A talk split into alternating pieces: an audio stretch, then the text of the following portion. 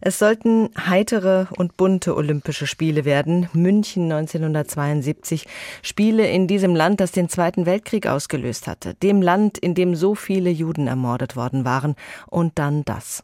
Heute vor 50 Jahren kam es im Olympischen Dorf zu einem Anschlag durch palästinensische Terroristen. Dabei wurden elf Mitglieder des israelischen Olympiateams getötet und auch ein deutscher Polizist wurde erschossen. Eine, die an diesen Olympischen Spielen teilgenommen hat, ist die zweifache Olympiasiegerin Olympiasiegerin Ulrike Nasse-Meifert. Ich habe vor der Sendung mit ihr gesprochen, 1972. Da sind sie mit gerade mal 16 Jahren zu ihren ersten Olympischen Spielen gereist und haben direkt eine Goldmedaille geholt. Das war der Startpunkt ihrer sportlichen Karriere.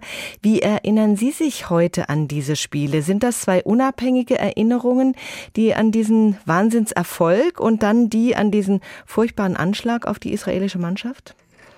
Ja, das gehört natürlich beides zusammen. Einerseits die völlig unbeschwerten und bunten und ja, freundlichen Spiele, die natürlich auch äh, sich ja, äh, von den Spielen der Nazis äh, richtig unterscheiden sollten in den Farben und in der Aufmachung.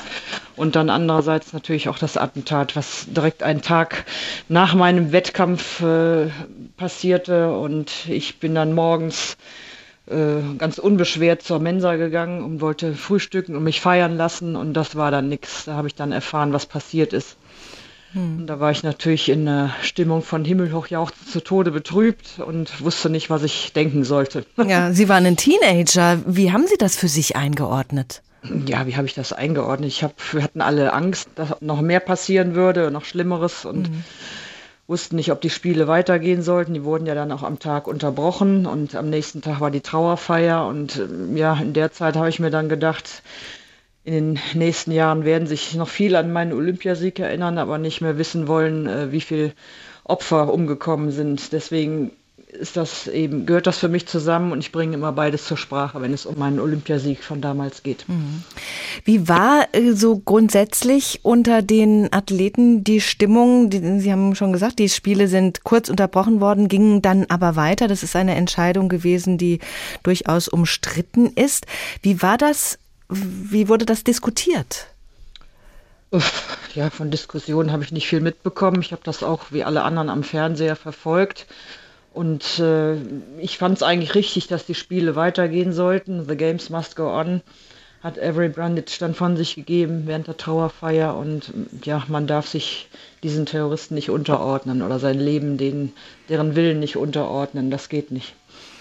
Sie haben nach den Olympischen Spielen 72 noch an weiteren internationalen Wettbewerben teilgenommen, unter anderem an den Olympischen Spielen 76 dann in Montreal, 84 in Los Angeles.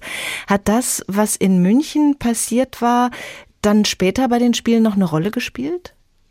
Ja, die Sicherheitsvorkehrungen wurden natürlich drastisch erhöht. Äh, man musste immer durch Schleusen durch ins Olympiadorf und sämtliche Zuschauer mussten durch Schleusen äh, durch in die Stadien und da brauchte man sehr viel Platz dafür. Das haben wir zuletzt in London sehr intensiv gesehen, dass die sehr, sehr viel Raum für diese Schleusen hatten und äh, damit das alles ja flott abgefertigt werden konnte. Und naja, man fühlte sich dann sicherer und das war auch wohl richtig so, dass man so verfahren ist. Mhm.